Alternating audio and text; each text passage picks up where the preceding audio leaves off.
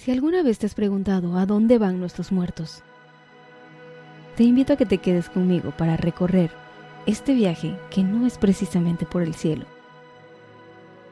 Te guiaré a través de los nueve niveles verticales y descendientes y te llevaré a conocer las entrañas del Mictlán, lugar y reino de los muertos.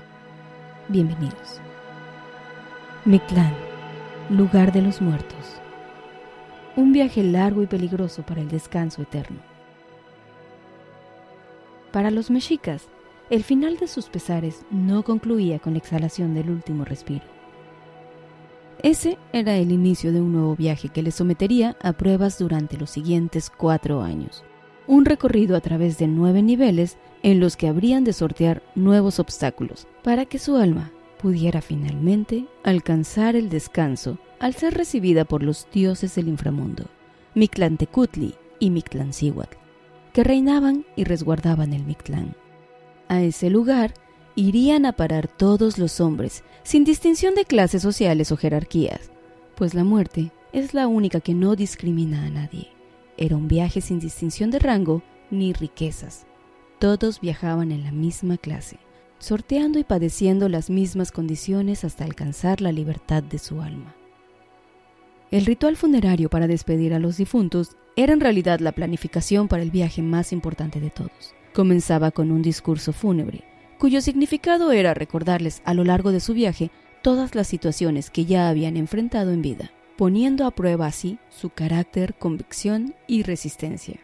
Para transitar estas pruebas el difunto debía ir surtido de algunos amuletos y pertenencias para facilitar su camino, entre agua, mantas, armas y papeles que dos oficiales les colocaban diciendo que debían conservarlos hasta el final de su viaje. Cuando el difunto abandonaba finalmente el plano terrenal, despertaría a la orilla de un río, donde iniciaría el viaje a través de nueve niveles verticales y descendientes, que exigirían todo de sí a medida que los recorría. En este primer nivel, conocido como Chico Nahuapán, encontraría a un fiel amigo esperando por él para ayudarle a iniciar la travesía y cruzarlo por el río. El río se encontraba en el Ixcuintlán, o lugar de perros, donde debía encontrar un choloscuintle de color parduzco. El color era importante, pues de él dependía que el perro pudiera llevarlo a cuestas por el río.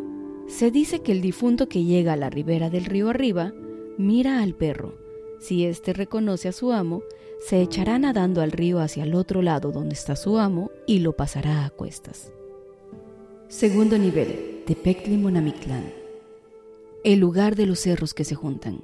En este nivel se dice que existían dos cerros que se abrían y se cerraban, chocando entre sí de manera continua. Los muertos, por lo tanto, debían buscar el momento oportuno para cruzar sin ser triturados. Tercer nivel, Istepet. En este lugar se encontraba un cerro cubierto de filosísimos pedernales que desgarraba los cadáveres de los muertos cuando estos tenían que escalarlos para cumplir con su trayectoria. Cuarto nivel, Itzehekaya, el lugar del viento de obsidiana. En un sitio desolado de hielo y piedra abrupta. Se trata de una sierra con aristas cortantes, compuestas de ocho collados en los que siempre caía nieve.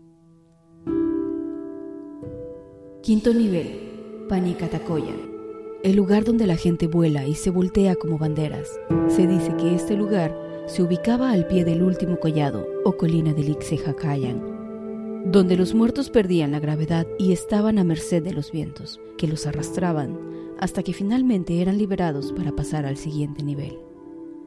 Sexto nivel. Timiminaloaya.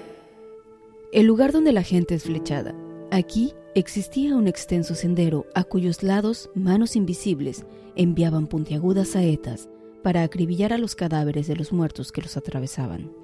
Estas eran saetas perdidas durante las batallas. Séptimo nivel, Teocoyo Huehualoyan.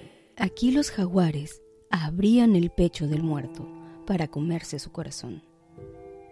Octavo nivel, Ismictlán Apochcalolca. En esta laguna de aguas negras, a Pano y Ayo, el muerto terminaba de descarnar y su tonali, es decir, su alma, se liberaba completamente del cuerpo. Noveno y último nivel, Chicunamictlán. Aquí el muerto debía atravesar las nueve aguas de Chiconauhapan, y una vez superado este último obstáculo, Su alma sería liberada completamente de los padecimientos del cuerpo por Mictlantecutli y Mictecacihuatl, esencia de la muerte masculina y femenina respectivamente. Finalmente, a su llegada, los muertos debían entregar los papeles y amuletos que les habían sido entregados al inicio del viaje, como ofrenda y regalo a Mictlantecutli. La resiliencia es definitivamente la mejor de las habilidades que podrás cultivar a lo largo de tu vida, pues seguirás echando mano de ella aún después de abandonar este plano, y no está de más ser un buen guardián de tu mascota. Recuerda, podría reconocerte del otro lado del río.